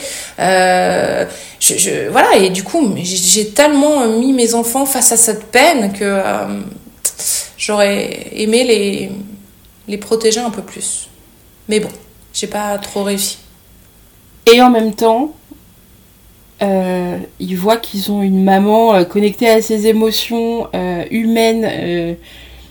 Enfin, effectivement, c'est chiant de pleurer devant ses enfants et on culpabilise parce que la culpabilité maternelle, c'est un vrai délire. Mais moi, je crois que j'aurais aimé voir mes parents un peu plus. J'allais dire humains. Non, mais ouais. c'est pas le terme. Non, mais je vois ce que tu vois, sur, sur les émotions, quoi. Enfin, et mm. je trouve ça à la limite sain. Enfin, effectivement, pleurer devant ses enfants, c'est vraiment euh, pas ouf, mais. Mais en même temps, bah, t'es humaine, t'es connectée à toi, et, euh, et je crois que c'est important aussi de leur inculquer ça. C'est pas pour te brosser dans le Non, non, hein, mais, Je, vois, je vois ce que tu veux dire, et euh, d'un point de vue extérieur, je suis d'accord. Après, le bilan de mon année aussi, et je pense une fois encore que mon conjoint a aidé à ce que ça vacille le moins possible, mais et sans dire que je suis le pilier de la famille, euh, c'est pas le cas, mais je passe plus de temps avec mes enfants euh, d'un point de vue temps disponible, quoi. Et euh, j'ai quand même fait vaciller un peu tout le monde là cette année parce que euh, parce que déjà j'ai fait beaucoup d'allers-retours euh, en province donc j'étais pas là. Donc il y a eu une vraie organisation à trouver pour que je puisse euh, faire tout ça. Mais mon conjoint s'est toujours adapté en me disant là tu veux y aller maintenant? Ok je me débrouille je, je, me débrouille pour tel jour être en télétravail alors que normalement je le suis pas. Donc vraiment ils m'ont ils m'ont enlevé tous ces nœuds à la tête. C'était très précieux. Mais oui malgré tout malgré tout j'ai ça a tangué, ça a tangué chez nous quoi. euh, quand on est parti en vacances cet été, en plus, euh, donc euh, six mois après le décès de mon père, bah, en fait, on partait en voyage de noces, hein, puisqu'on s'était marié l'année précédente. C'était vraiment notre bouffée d'oxygène, parce qu'en fait, on était tous à bout de fatigue. ouais, j'ai, on, l'a quand même tous subi ce, cette période. Mais, mais bon, c'est comme ça. Hein, on est une famille aussi. On est, on est une, on est une équipe. Bah oui, dans le pire et le meilleur. Ouais, c'était pas le meilleur. Ouais. Ok. Euh, je sais pas si tu veux parler de ça. Euh, c'est un sujet qu'on n'a pas traité non plus. Ouais, dis-moi. Mais tu, tu, disais que sur Instagram que tes parents étaient réunis maintenant. Ouais. Ah, Est-ce que tu veux parler de ça ou pas du tout Ouais, je veux bien On n'est pas obligé, hein. Non, je, je, veux bien en parler. Tu sais pourquoi? Parce que parfois, je partage des, des, choses sur Instagram et j'ai peur que les gens prennent ça pour. Euh, pour un peu de l'exhibitionnisme et c'est pas ça du tout. Déjà, je parle de certains sujets parce que ça, ça me permet d'extérioriser et de le rendre plus réel et plus humain. Et puis parce que des fois, je me dis que peut-être c'est bien aussi de parler de ce genre de choses. Alors, je te raconte ce qui s'est passé. Euh, donc, ma mère est décédée avant mon père. Elle était dans le caveau familial euh, côté paternel et euh, il y avait le, le caveau était plein. Alors, bah, ça, c'est quelque chose que je savais pas avant le décès, mais donc mon père avait bien fait les choses. Il avait pris une autre concession pour un nouveau caveau dans le même cimetière euh, pour lui, mais euh, sans, euh, voilà, c'est tout. Donc, quand il a enterré, bah, nouveau caveau, flambant neuf, rien que pour lui, hop. Et le jour de l'enterrement, je sais plus comment ça s'est passé exactement, mais les pompes funèbres nous, nous demandent si on veut rapprocher les deux corps. Euh, donc on dit oui et puis tout est un peu acté très vite parce qu'en en fait on, on, profite aussi d'être sur place. Mes parents sont enterrés dans le Cantal. On profite d'y être pour euh, s'en parler, tu vois, et d'être euh, tous les trois réunis, euh, voilà. Et euh, bon, ça a été source de conflit parce que beaucoup d'affect et, et, je te passe les détails. Mais donc l'idée c'est que ma maman a été exhumée du caveau. comme elle est décédée il y a longtemps, le cercueil ça, j'en ai pas parlé sur Instagram, c'est glauque hein, sur le papier. Euh, quand j'ai réalisé le truc, ça m'a un peu euh, fait froid dans le dos. Mais donc, comme, comme elle est décédée il y a 22 ans, le cercueil n'était pas en bon état. Donc, il pouvait pas être juste déplacé. Euh, donc, dans ces cas-là, les pompes funèbres font une réduction de corps. Donc, ça veut dire qu'ils prennent une boîte plus petite, en gros, et mettent les, os. Et, et, déplacent tout ça pour, pour changer de, de caveau. Euh, et euh, voilà, donc ça a été dans les tuyaux pendant un an. Puis il y avait juste le transfert de plaques qui avait été fait. Le transfert de corps avait pas été fait parce qu'il y avait une facture qui était restée coincée chez le notaire. Ça arrive. Euh, et moi, quand je suis allée dans le Cantal il y a quelques semaines, euh, tu vois, je suis passée aux pompes funèbres pour m'en occuper. C'était devenu un, sujet de conflit entre mes frères et sœurs, donc j'ai fait OK les gars, euh, je prends le relais. Pas pour dire que je suis plus forte que les autres, hein, mais parce qu'il fallait le traiter. Et tu vois, je suis allée aux pompes funèbres en leur disant bon, alors je viens du cimetière là, je suis allée voir sur les tombes de mes parents, comme je n'ai aucun moyen de vérifier où est le corps de ma mère, ce qu'on peut se faire un petit point. Donc ils m'ont effectivement dit que la plaque avait été transférée mais pas le corps. Donc euh, on a acté pour qu'il le fasse et euh, alors il te propose d'être présent si tu le souhaites. Bon, honnêtement, euh, je leur ai dit c'est pas la peine. Il te propose aussi de t'envoyer une petite photo. C'est pas la peine non plus. mais bon, tu vois, il te propose peut-être qu'il y a des gens qui ont besoin de le faire. Bon, bah moi, recevoir une photo des ossements de ma mère, si tu veux, je pense qu'en termes de traumatisme, je l'ai déjà même pas vue morte. Alors non, je peux pas avoir ses os. Euh, c'est un peu trop personnel, j'ai l'impression. Euh, non, et voilà, et donc du coup, euh, le transfert a été fait il y a quelques jours à peine. alors moi, je suis, je suis, j'ai été élevée dans la, confession catholique, mais je suis pas pratiquante et honnêtement pas vraiment croyante non plus.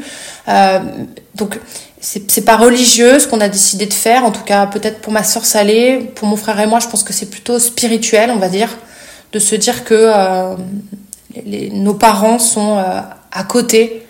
Euh, voilà, même si euh, la fin de leur relation a été compliquée, euh, ça n'a pas toujours été rose, etc., etc. Mais dans l'éternité, ils sont là et à la limite, voilà, nous quand on va au cimetière, on, va juste se recueillir sur une tombe et, pas deux endroits différents, quoi.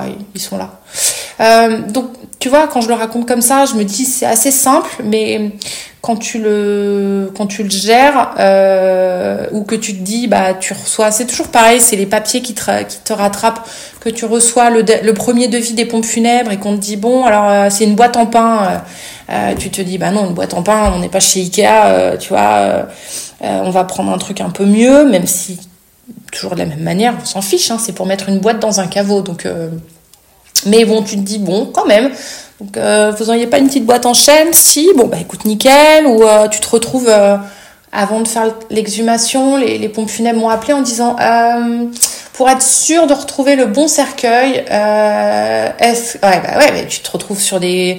Est-ce que vous savez s'il y avait une plaque avec le nom sur le cercueil de votre mère? Ah bah non, les gars. non, je m'en souviens pas. Déjà, je l'ai pas géré. Et puis, puis honnêtement, le jour de l'enterrement euh, j'étais tellement dans la stratosphère que j'en sais rien. Ils disent bon ok. Euh, je me dis non mais du coup vous faites comment? Euh, Allez pas me transférer le corps de la grand-mère, tu vois Bon. En même temps tu le sauras pas. Pardon. Oui, oui, c'est toujours pareil. T'as raison. Bon, finalement, il y avait une plaque sur le, le, le cercueil, donc ils m'ont appelé en disant c'est bon, on a trouvé. Ouf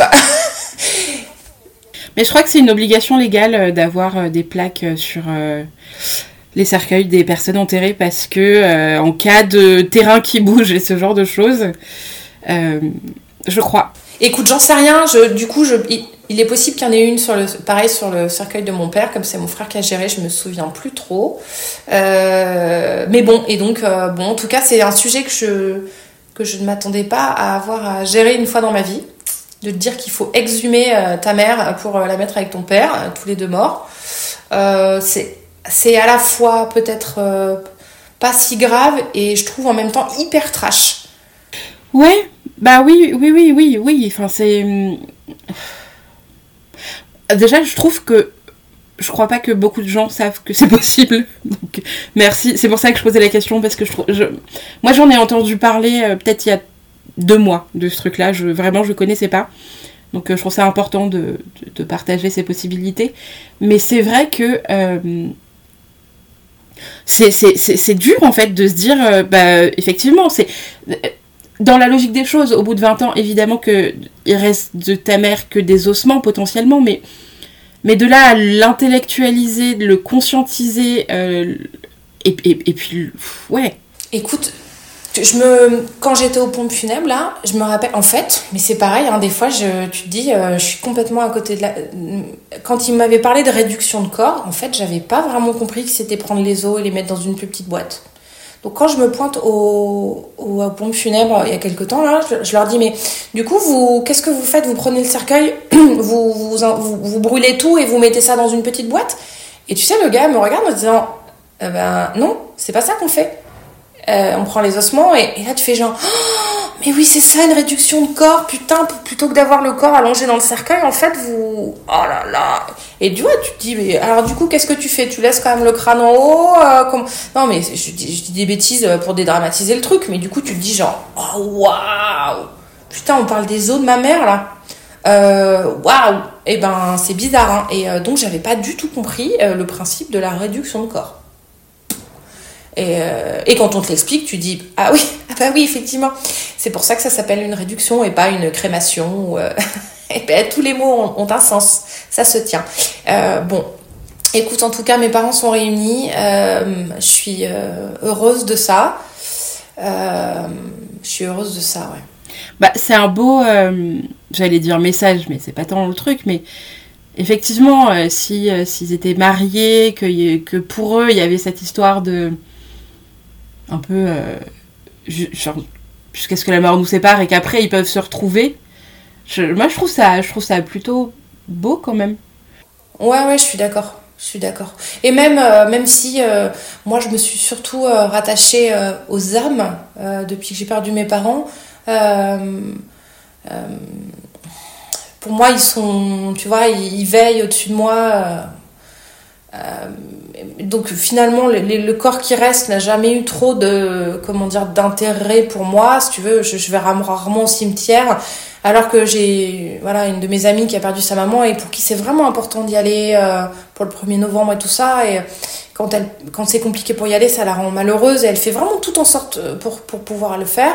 Et moi, je lui ai toujours dit, bon, c'est pas grave, ta maman, elle est dans ton cœur. Donc, euh, euh, donc on a des visions différentes, mais donc même si je vais rarement au cimetière, en fait, je me suis rendu compte que pour euh, être sereine, il fallait euh, que pour moi ça soit fait. Ah ouais. Voilà. Je trouve ça, ouais, je trouve, ça beau. Voilà, c'est ma conclusion. Je trouve ça vraiment très beau. Moi, j'ai vécu un déménagement, j'appelle ça le déménagement de mon père, mhm. qui avait été enterré dans le caveau familial de mes grands-parents qui n'était pas enterré là-bas d'ailleurs, il l'avait juste euh, prévu, et puis finalement, mon grand-père est mort à l'étranger, ma grand-mère est encore là, donc il n'y avait que mon père. Et mon père ne voulait pas être enterré là-bas, mais euh, bref, euh,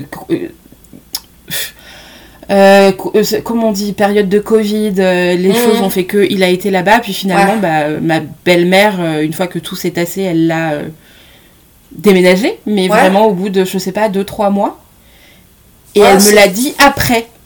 Et je ah, savais pas, et ça m'a traumatisée de me dire, euh, déjà, laisse les morts où ils sont, laisse-les tranquilles, c'est bon, on les laisse, tu vois.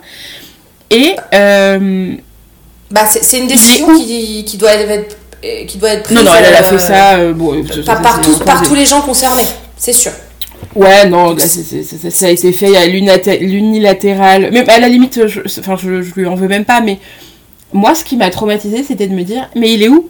Tu vois, je, de, de, de, savoir qu'il est enterré dans telle ville, machin, mais de pas voir euh, euh, physiquement, tu vois, de pas être allé à cet endroit, de pas me le visualiser. Ouais, ouais, je comprends. Je comprends. Euh, le chemin, machin, tout ça. Tu vois, je me dis, demain, je vais aller voir mon père. Mmh. autant le premier cimetière, je l'aurais retrouvé facilement, autant le deuxième, bah. Mmh, savoir qu'il est parcelle temps, bah, merci, mais bon. Bref, mais c'est vrai que j'avais pas conscience avant ça qu'on pouvait déplacer. Ouais, mais je pense qu'en fait, alors que si. Ça peut, ça peut être euh, chouette de te dire que peut-être tu as quelqu'un euh, qui compte beaucoup pour toi, tes parents ou autre, hein, qui est enterré d'un endroit, un endroit qui est, qui est, trop loin géographiquement et que toi tu as besoin de pouvoir aller te recueillir euh, régulièrement, etc. Euh, bon, c'est pas anodin comme, comme décision à prendre, mais c'est pas complètement con de, de, se dire bon, bah allez, je, je rapproche tout le monde et. Et comme ça, pour ceux qui restent, pour se souvenir, pour se recueillir, c'est plus facile. Tu vois, c'est ouais, carrément. Donc, je, je, pense que ça peut être euh, quelque chose euh, de, j'allais dire pratique. va sans dire que c'est pas le bon mot, mais voilà, qui peut solutionner la, le deuil de, de, certains et, de, et leur accompagnement dans le, voilà, de ceux qui sont partis, quoi. On aura appris plein de choses dans ce podcast. C'est fou. Ok. Euh, est-ce qu'il y a des anecdotes que tu as envie de partager, des trucs positifs, des trucs moins positifs, bah, peut-être plus positifs, moins positifs, peu importe, euh, des choses qui t'ont marqué, des choses que tu as envie d'ajouter sur, euh, sur ces deuils-là? Alors, je sais pas, je, m'excuse, au bout d'un an, je, suis pas encore trop dans le positif même si je me sens plus sereine quand même euh, maintenant, ces dernières semaines. Du coup, pardon pour ce sujet, euh, ce dernier sujet, pas forcément très gai, mais, mais bon, quand même, c'est ce qui me turlupine beaucoup ces derniers temps. Euh, le fait d'avoir perdu mes deux parents, en fait, donc d'être orpheline, hein, comme on dit, m'a fait, je sais pas trop comment le verbaliser, c'est bizarre comme sujet, mais c'est vrai, j'ai jamais eu peur de la mort avant, je me suis jamais sentie mortelle avant. Euh, et maintenant, je ça me fait beaucoup cogiter. Alors j'ai 43 ans, euh, je, je, suis en bonne santé, Dieu merci, donc euh, j'ai aucune raison de décéder prochainement. a priori, je, je, suis partie pour encore un petit bout de temps, mais ouais, ça me fait peur en fait. J'y pense, j'y pense. Est-ce que tu sais ce qui te fait peur dans ça? Euh, bah oui, de toute façon, moi c'est toujours ce qui m'a même quand mon père était encore là, mais ce qui, ce qui me fait peur c'est de laisser mes enfants, de me dire qu'un jour ils ressentiront la même peine que moi.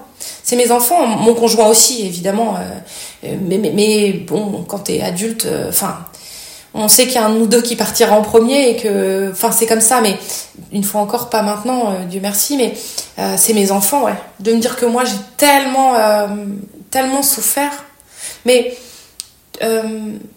euh, alors je mélange un peu les sujets, c'est assez brouillon dans ma tête, mais par exemple, moi, d'avoir perdu ma maman quand j'étais assez jeune, et parce qu'elle-même m'avait eu un petit peu tardivement, euh, je me suis toujours dit que j'aurais pas des enfants trop tard.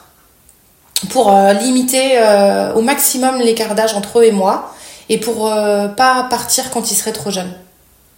C'est-à-dire que pour moi, avoir un enfant à 40 ans, et évidemment, je n'ai aucun jugement sur qui que ce soit, chacun fait bien comme il veut en fonction de son histoire familiale et de ce qu'il ressent. Mais pour moi, avoir un enfant à 40 ans, c'était inconcevable. Trop d'écart avec mes enfants. Oui, puis s'être renvoyé à ton histoire à toi. Exactement. Mais bon, j'ai eu ma fille à 29, mon fils à 32, et ensuite, euh, c'est bon, euh, je vais être là le plus longtemps possible euh, dans leur vie pour les accompagner et, pour les aimer. Et je, je, veux pas, je, je, veux, je, veux être là pour que quand ils auront besoin de moi, quand eux-mêmes auront des enfants, s'ils en ont, s'ils en ont pas, voilà. bah, s'ils en ont pas, bah, je sais pas, pour garder leur chien, s'ils ont un chien. Enfin, je, je, je, veux être là et ça me fait très peur de, les, de partir trop vite. Et maintenant que j'ai plus, euh, plus personne avant moi, je suis là, tu sais, c'est genre, bon, alors, grands-parents euh, croient, euh, bon, ben, next, c'est Bibi. et là, tu fais genre, waouh, ça pique sévère de le réaliser. Hein. donc, ouais, c'est vrai que. Et, après, j'ai pas peur de, comment dire, j'ai pas peur d'attraper une maladie. Je, une fois encore, je te le dis, je, je sais que je, je fais bien, mais tu vois, si on me disait limite, euh, tu, tu, tu, tu, choisis ton cercueil aujourd'hui, je crois que je serais capable de le faire, quoi. Bon, après, aller le faire et aller te frapper chez aux pompes funèbres en disant Bon, alors les cocos, est-ce que vous n'auriez pas un bois un petit peu exotique, un petit peu original? J'aimerais un intérieur un petit peu coloré parce que le satin blanc, euh, je trouve ça un petit peu glauque. Mais, euh, mais en même temps, donc, ouais, je serais presque capable de le faire. Bon, peut-être dans quelques temps. Mais en tout cas, le bilan de ça, c'est que, ouais, j'ai la frousse, j'ai la frousse de mourir. Euh, et euh, je, tâcherai, euh, je tâcherai, je, regarde au ciel vers ma petite maman là en, lui disant je te promets, j'essaierai de faire en sorte que les choses soient claires entre mes enfants et qu'ils n'aient pas de raison de se fâcher. le, jour, le jour où, ouais, j'essaierai de faire en sorte qu'ils aient pas, en plus de toute la paperasse à gérer quand nous on sera plus là, qui émotionnellement ils puissent se concentrer sur eux-mêmes plutôt que sur des tensions à la con inutiles. Euh, j'essaierai de faire ça. Alors, point glauque, puisque moi dans ma famille on est glauque, c'est glauque l'an 2. mes grands-parents, euh, comme je te disais, avaient, donc mes grands-parents paternels avaient, euh, mais très tôt dans leur vie, hein, enfin ils avaient peut-être 55-60 ans, enfin tôt dans leur vie, on s'entend. ils avaient acheté leur concession, leur caveau. C'est gravé famille Schmitt. Alors, il n'y en a aucun des deux hein, dedans, parce que ma grand-mère est encore vivante, mon, père, mon grand-père est à l'étranger. mais ils avaient leur, ouais, leur concession, ils ont fait des contrats obsèques. dans la dans l'armoire de mes grands-parents, il y avait une, une petite portion avec leurs tenues dans lesquelles ils voulaient être enterrés. qui oh, non mais c'est glauque, oh. mais qui voulait, en plus qui mettait régulièrement à jour parce que parfois mon grand-père perdait un peu de poids, ma grand-mère grossissait un peu, tu vois, donc il y avait euh, plusieurs tenues de, alors on sait pas si. Non mais mais attends, Célina, c'est hyper, en fait, oui. Je rigole et c'est un peu bizarre, mais en fait c'est hyper bien parce que là, tu vois, je me rappelle quand franchement, pardon, je, enfin, je rebondis sur ce que tu dis, mais quand mon père est décédé, c'est mon grand frère qui a eu la gentillesse d'aller chercher des vêtements, machin, et là tu te retrouves avec des discussions, mais c'est toujours pareil, c'est lunaire. Ma soeur, dit à, ma soeur dit à mon frère, et surtout, oublie pas de lui prendre un caleçon. Et, nous de lui répondre euh, honnêtement au point où on en est euh, qu'il n'ait pas de caméra sous son pantalon. à la limite c'est drôle ça ne gênera personne. Tu vois, on pourrait lui mettre un string léopard, euh, que... mais et, et, et, euh, et, du coup, c'est ce truc de se dire, euh, bah, prends-lui des belles chaussures. Et, et en fait, c'est tellement difficile à, à, préparer que si c'est prêt, si t'as ton petit tas avec le petit slip, ton petit slip léopard. Alors, ils n'étaient pas allés jusqu'au slip, je crois, je suis pas sûre. non, mais, mais tu vois, et la paire de pompes de, de feu que voilà, il a envie de passer l'éternité avec au pied, et ben Franchement, c'est pas couillon, hein. Bah moi j'ai toujours... Euh, tu vois c'est drôle parce que je dis toujours qu'on parlait pas de la mort mais en fait euh, visiblement si, parce que c'est des trucs qui existaient. Mais euh, c'est vrai que du coup bah on savait à peu près, tu vois... je sais pas, faudrait que je demande à ma grand-mère si elle s'est mise à jour parce que mine de rien il y a 30 ans qui sont passés, elle a vieilli, elle a perdu mhm. du poids, je sais pas si elle a sa petite tenue. Non mais tu vois c'est chouette. Et c'est ça n'a pas grand chose à voir, mais je rebondis sur un truc euh, que j'ai vu la semaine dernière. Alors, la semaine dernière, je suis allée à une exposition de Sophie Kahl, donc artiste que je connaissais que de nom jusqu'à maintenant, mais dont j'ai découvert le travail. Euh, et elle a, euh, comme elle n'est pas mariée, qu'elle n'a pas d'enfant, elle a un vrai. alors, je pense que c'est une peur de la mort, mais aussi une volonté d'anticiper. Donc, c'est assez. elle traite vraiment du sujet avec avec un œil très artistique, mais aussi euh, très personnel. Bref, et il y a toute une partie euh, de son exposition qui est notamment, euh, pas toute une partie, une partie, elle, parle du, du décès de ses parents, et notamment, elle a pris en photo le cercueil de sa mère ouvert. Euh, alors c'est un peu toujours pareil, hein, c'est un peu bizarre, mais bon, il faut prendre ça aussi, considérer ça comme voilà. Et donc j'ai trouvé l'idée super, pas, de prendre en photo le cercueil de sa mère, je, développe. Dans le cercueil de sa mère, il y avait 1000 bibelots dedans. Il y avait euh, une photo de Marilyn Monroe parce que sa mère aimait Marilyn Monroe. Il y avait, euh, je sais même plus, je crois qu'il y avait un disque d'un truc qu'elle aimait bien. Et tu sais, j'ai pas eu cette idée euh, quand mon père est décédé, et puis je sais pas si j'aurais eu la force, et puis peut-être que je connaissais pas assez bien mon père pour savoir ce qu'il fallait que je mette dans le cercueil. Mais j'ai trouvé ça génial de, euh, avant de refermer cette boîte là, de, tu sais, comme faisaient un peu les, les Égyptiens, où ils accompagnés de plein de trucs. Bon, mm. eux, c'était pour. Euh, mon fils étudie l'Égypte en ce moment, alors je suis un peu. Non, mais eux, c'est pour leur vie après la mort, pour la suite. Mais de se dire que aussi, tu peux rajouter euh, à la fois, euh, comment dire, de, l'émotion et puis euh, pour ce dernier voyage d'une personne qui part, lui mettre plein de petits trésors dans son cercueil. J'ai trouvé ça, j'ai trouvé ça super. Là, tu me donnes envie d'aller voir ça, dis donc. Ouais, c'était ouais. super. Tu, tu vois, te dire, euh, ben voilà, il aimait. Euh, ouais, Sophie Cal, elle a mis. Euh, sa mère adorait telle paire de pompes, elle, a mis telle paire de pompes, alors pas sur elle, mais de poser. Il y avait un doudou, il y avait. Et, et, donc du coup, sa mère, elle était, à part la tête qui dépassait, elle était recouverte de bibelots et de, de petits trucs en tout genre. Et j'ai trouvé ça très émouvant. Parce que tu peux te dire que les personnes qui restent à un moment, au lieu d'être que dans la... Enfin, c'est de la peine, hein, mais tu peux aussi te réunir en disant, bon, euh, et si on choisissait ce qu'on met dans le cercueil à la fin, en fait? Et je pense que ça peut aussi faire parler des souvenirs et, euh, et, mettre euh, du positif, tu vois, aussi, du rire, du... Des, ouais, du, Et voilà. Ça adoucit, quoi. Non, c'est beau Ouais, Je voulais, ouais, ça m'y fait penser et j'ai trouvé ça rudement chouette. Et hum, si on revient sur cette histoire de d'organisation, Ouais. c'est aussi du spoiler parce que je vais pas raconter la mort de ma mère encore, mais euh, ma mère s'est suicidée. Ouais, mince. Et euh, Je suis désolée. non, bon, écoute. En fait, elle a laissé un cahier euh, Ouais. sur la table, sur la table de la cuisine avec Pff, ma mère, avec tous les numéros, euh, tu vois, ses numéros d'abonnement. euh, ses mots de passe pour les Ah ouais. impôts, ses mots de passe pour euh, la banque, euh, résilier euh, tel abonnement. euh, Non, mais dans la- les dans trucs la- de- dans l'atrocité du geste, euh, c'est. euh, et, Eh ben, ça nous a facilité la vie, mais t'as pas et idée. oui. Ben oui. Vraiment Euh, non, tu vois, de se dire euh, arrêter tous les prélèvements automatiques, des parkings, des machins, des, Mhm. de Netflix, du téléphone. de- Euh, Il y a des trucs qu'on aurait oubliés, tu vois. Moi, typiquement, euh, Netflix, le téléphone, j'aurais pensé. La voiture et le parking, honnêtement. euh, Mhm, bien sûr.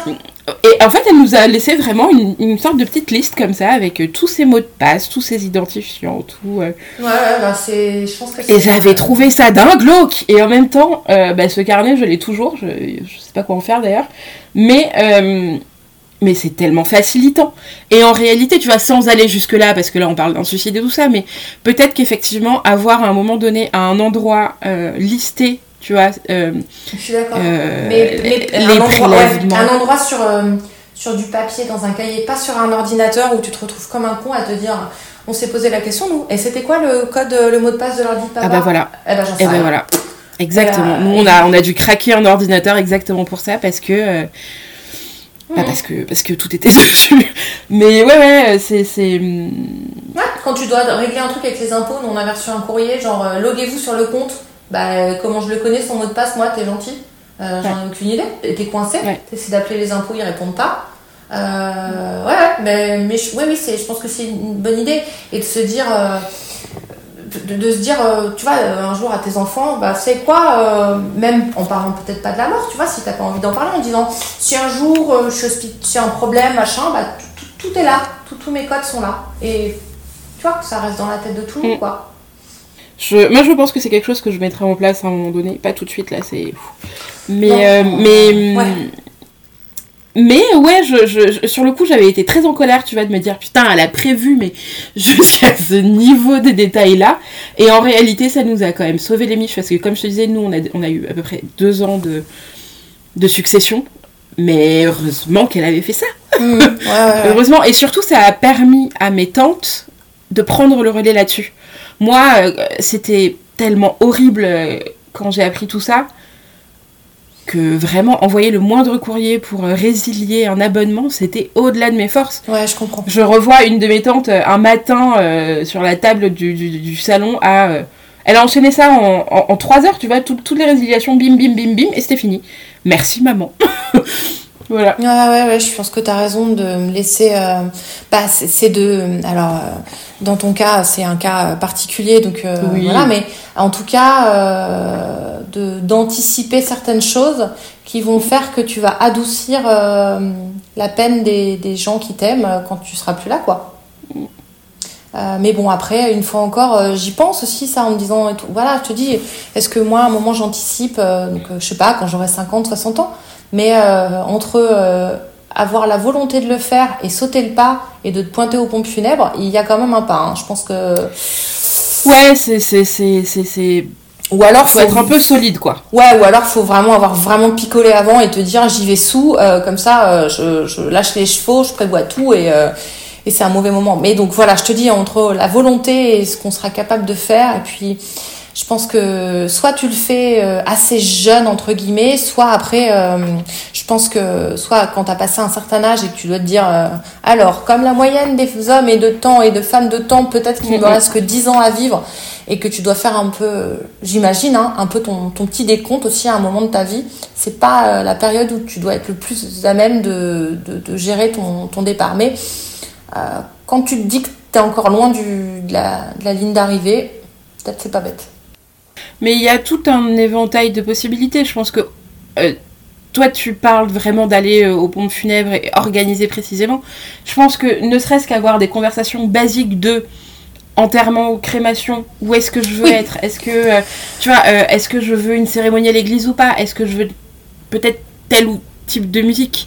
Euh, est-ce que ce genre de truc là, ne serait-ce qu'en discuter, c'est avoir les réponses dans les cerveaux de quelqu'un d'autre et se dire bah je connais la réponse au moment venu et ça. Euh, Mmh, je suis quand même un peu Oui, raison. salvateur, tu vois.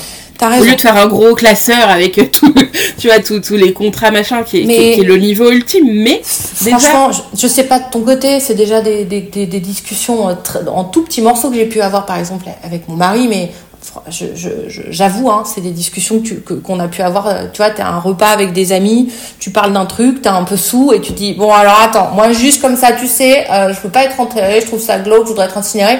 Je j'en ai jamais parlé avec lui euh, euh, sérieusement parce que tu te mets pas à un apéro euh, euh, tranquille après une journée lambda en te disant dis donc chérie, je voulais te dire euh, juste pour info, enfin tu vois, t'y penses pas quoi. Euh, Et tu te crées. moi je l'ai fait. Tu l'as Je l'ai fait parce que euh, parce que ça a été un sujet de questionnement vraiment euh, ouais de qu'est-ce que je veux, qu'est-ce que je veux pas. euh, donc il sait que je veux être enfin que je veux une crémation, que je veux surtout pas être enterrée parce que je suis claustrophobe, que dans l'idéal j'aimerais être enterrée à 7, ce qui n'arrivera pas parce que je ne réside pas là-bas et qu'il y a plein de détails techniques machin, mais euh, il sait deux trois trucs, tu vois. Il sait que je veux évidemment pas de, cérémonie euh, religieuse parce que moi c'est pas du tout mon truc. Euh, mais ouais, je trouve que c'est important. euh, Alors, je partage ton point de vue. Le seul bémol que je pourrais y mettre, c'est que par exemple, tu vois, moi, je me suis déjà dit que je préférerais euh, ne pas être enterrée et être incinérée. Mais par exemple, si t'es pas enterré, euh, c'est difficile pour les gens qui restent pour euh, se recueillir, se recueillir sur une boîte de cendres. Euh, C'est quand même pas la même chose. Non mais pardon, mais et tu vois, Non, non, non. euh, on non mais après tu peux tes cendres peuvent rester quelque part mais c'est c'est- pas le même processus et, je- et tout ça pour te dire que je pense qu'il faut aussi peut-être avoir un peu l'avis de, des enfants notamment de ceux qui resteront pour savoir eux ce qui les, pourrait les réconforter Ouais, t'as raison. pour, pour penser à toi tu vois En réalité, Euh, t'as raison. Moi, je me suis pas posé cette question parce que ma fille a 18 mois. Donc, ce qu'elle veut Ouais, pour le mais tu moment. vois, euh, Ouais, te ouais. dire, euh, tu sais, on a cette image un peu à l'américaine de, de la, des cendres qui sont, alors l'américaine, je sais pas pourquoi je dis ça d'ailleurs, mais qui sont, qu'on va au, au-dessus d'une falaise, jeter dans l'océan parce que tout le monde veut reposer au milieu de l'océan. Euh, imagine euh, ta fille, euh, dans le plus longtemps possible, euh, je l'espère, va se retrouver avec la petite boîte au milieu de la falaise avec du vent en se disant, si je balance les cendres dans le mauvais sens, je vais me les prendre dans la tête. Oui. Tu vois, ou même de la même manière, je me rappelle avoir eu une discussion euh, hyper drôle avec une de mes amies, un jour où je lui disais, euh, franchement, les, les boîtes pour les cendres, je sais pas à quoi elles ressemblent, mais ça doit pas être euh, très gai. Et on se disait, pour rigoler, il faudrait qu'on lance une boîte avec des boîtes un peu rigolotes, avec des paillettes, on ferait des collabs, tu vois, pour que les gens qui restent et qui se retrouvent à la fin de la crémation avec leur boîte, eh ben, euh, au moins ils, ils se marrent ou... euh, tu vois ce que je veux dire? Plutôt que d'avoir Ouais, un ouais. truc un peu glauque. Bon, j'ai pas lancé la boîte encore. Je sais pas si je ferais vraiment fortune, mais euh, Franchement, je suis chaud. Je te suis. On s'associe, on fait ça. mais tu vois. Et euh, en tout cas, bon, bref, je me perds euh, dans des considérations. euh, je vais voilà. Mais, Non, en mais tout cas, tout ça pour dire que je pense que entre ce que nous on, on souhaiterait. Euh, et euh, les gens qui restent vont devoir ou gérer ou on- il va falloir que aussi ils gèrent leur deuil. Et ben euh, c'est un peu une décision en fait à prendre avec. bah il faut, il faut discuter, je pense. Mais tu vois, pour les cendres, je rigole, mais c'est pas drôle. Moi, mon père, il a, il y a eu crémation Ouais. et il est dans un caveau. Ah, Donc vous pour moi, c'est le- la double peine. c'est ceinture et bretelles quoi. c'est sûr qu'il est mort et enterré. Pardon. Bon, Mais oui, parce que Oui, parce qu'on savait pas. En fait, si. on- euh, Pourquoi on l'a gardé? Parce que en général, enfin, souvent les gens gardent, enfin, font des crémations pour après disperser les cendres. Ouais. Euh, parce que je crois que t'as pas trop le droit de les garder à la maison. À l'époque, t'avais le droit. En même temps, t'as envie que- d'avoir ça chez toi, toi Et la boîte là? Non, touche pas, c'est mon père. Non mais Moi, j'avais une amie. Euh, putain, ça- m'a traumatisée. Elle avait, il y avait les cendres de sa grand-mère à la maison. non mais c'est atroce. mais dans l'entrée. Et la première fois où je suis allée chez elle, je suis rentrée, Et elle m'a dit, bah, tu dis pas bonjour à ma grand-mère. Et je me suis retournée dans le salon pour voir où elle était, tu sais, pour dire bonjour à une vieille dame. Elle me dit, non, mais c'est la boîte là. Horrible. Waouh. Euh, euh, non, faut pas faire ça. Faut pas. non, faut pas faire ça. Faut pas faire ça. Mais euh, ouais, les cendres. Je sais plus ce que je voulais dire. C'est pas grave. Mais je suis d'accord avec toi qu'effectivement prendre en considération ce qui reste. Mm, mm. moi, je l'avais pas conscientisé là-dedans parce que pour le moment, bah, j'ai un bébé, quoi. Donc, mais effectivement, on en parlera. Ouais. Plus tard. Bon, écoute. Bref, voilà, voilà. Tout ce que. Très bien. Tout, ce que j'ai à dire. Écoute, euh, en tout cas, euh, je crois que euh, la seule, comment dire, un peu phrase de conclusion que j'aurais à donner, c'est. c'est très long tout ça, deuil plus succession, ou que deuil, ou que. Voilà, mais. j'ai beaucoup ressenti ça comme une vraie course d'endurance. voilà, il faut faut, faut... Moi, je suis quelqu'un de très impatient et j'ai toujours trouvé que ça allait pas assez vite et encore plus là maintenant. Mais euh, bon, voilà, écoute, euh, faut. Le, ouais, le, temps fait son effet, mais il faut pas vouloir aller euh, trop vite. Mais en même temps, ça fait qu'un an. Ouais. Enfin, puis si je calcule, ça fait à peu près un an pile poil là. Donc, ouais, ouais, ouais, ouais, ça fait un. Mon, ouais, mon père a été enterré le 6 janvier. Ouais. En janvier. ouais, ouais, euh, c'est très récent. T'es quand même encore dans le dur. Euh, euh, parce qu'en plus, t'as pas eu le temps de te poser comme t'aurais probablement voulu. t'as pas eu la tranquillité d'esprit. nécessaire, enfin pour le coup, mmh, t'es encore dans le dur du dur quoi. Ouais, mais je suis rassurée d'avoir passé ce premier anniversaire. Parce que, bon, et voilà, on a déjà fait le tour de beaucoup de sujets, mais euh, ouais, elle est toujours les premiers anniversaires et le premier anniversaire euh, de la personne qui est décédée, le premier anniversaire du décès et de l'enterrement. Et en fait, tu te retrouves avec un calendrier avec quand même beaucoup trop de croix et de moments qui te rappellent euh, à la réalité. Et voilà, mais du coup, je l'ai passé et, et ça me soulage que ça soit le cas. Et du coup, j'ai vraiment envie de regarder devant et, et ça, c'est chouette une petite conclusion sur comment où on en est aujourd'hui, comment ça va et et, euh, et voilà pour, vraiment conclure tout ça. Ouais. Euh, aujourd'hui, donc ça fait euh, un peu plus d'un an que mon père est décédé et a été enterré. je vais pas fantastiquement bien. Euh, parce que je suis fatiguée émotionnellement en fait. Mm. Et euh, en plus, euh, je rêve beaucoup de mes parents là en ce moment, de mes parents et de ma, et de ma soeur, parce que ça me fait souffrir quoi. La situation me fait souffrir. Mais donc voilà, je, je vais pas du feu de Dieu, mais comme je te disais tout à l'heure, je, je, je suis sortie du tunnel.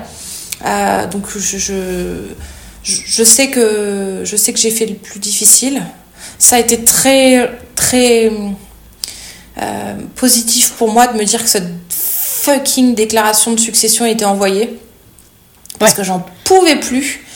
Euh, et donc, euh, voilà, ça, ça va, je, crois, aller de mieux en mieux. Et, et je j'essaie d'être optimiste. Je ne suis pas toujours, c'est pas ma qualité principale, mais ça, va aller. Et aujourd'hui, euh, mon, socle familial de départ euh, n'existe plus. Mes parents ne sont plus là ni l'un ni l'autre. Euh, ma vie, et c'était déjà le cas avant le décès de mon père, hein, mais c'est mon mari et mes enfants, c'est ça mon socle.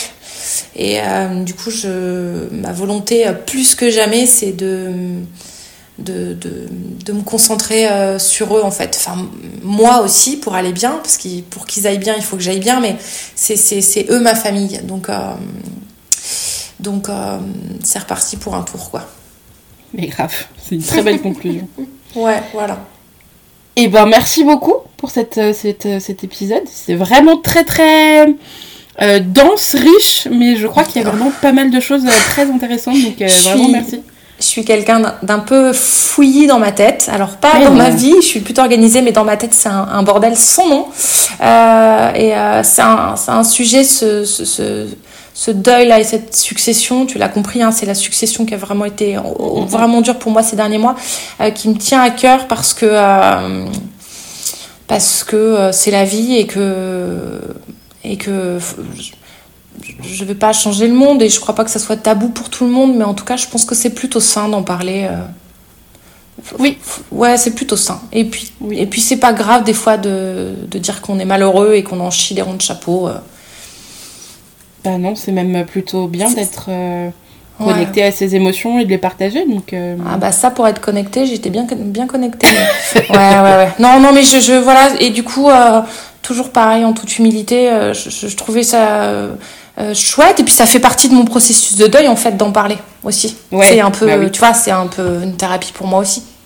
Ah bah totalement, je pense que je t'ai économisé 2-3 séances de psy là. je te fais un virement tout à l'heure. Merci bien. Non mais voilà. Euh, non mais, c'est vrai que ça fait du bien, euh, ça fait du bien d'en parler. Ouais, merci. Librement surtout.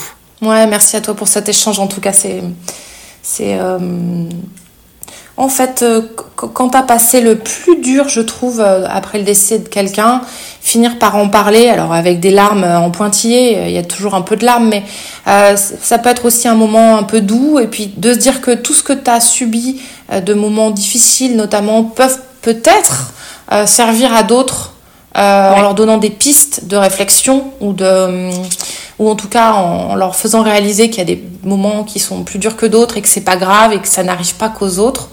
Euh, ça me, ouais, j'avoue que ça me, ça me remplit le cœur de me dire que si ça peut aider ne serait-ce qu'une personne, ça serait très chouette. Puis je pense que ça va te permettre aussi de voir que, et quand même, t'en as abattu du, des trucs quoi. Enfin, ça ouais, tu probablement sais, permet de faire un bilan. Mon mari me, me, le dit souvent, il me dit tu te rends compte tout ce que t'as fait, euh, bah comme t'as avancé, t'as as, courbé les chines, t'as pleuré, mais tu t'es jamais arrêté. Et euh, il me dit t'as été forte, euh, tu l'as géré et sois fière de toi.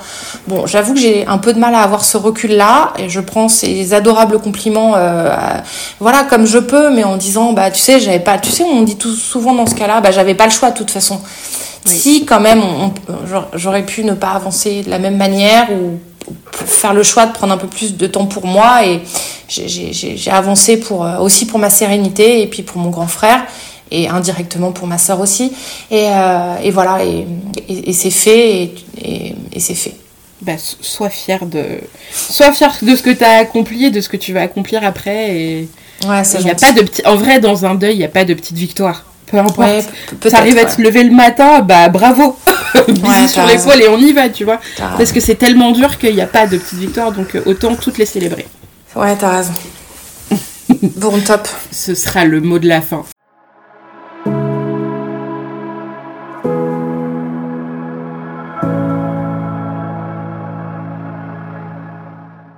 Vous venez d'écouter un épisode de Par la Racine, un podcast créé par Laurie Vaux et Céline Schmidt. Si vous avez apprécié, n'hésitez pas à nous laisser des commentaires et des étoiles sur vos plateformes d'écoute préférées. Vous pouvez aussi nous suivre sur Instagram. Si vous le souhaitez, vous pouvez aussi témoigner. N'hésitez pas à nous écrire. À bientôt!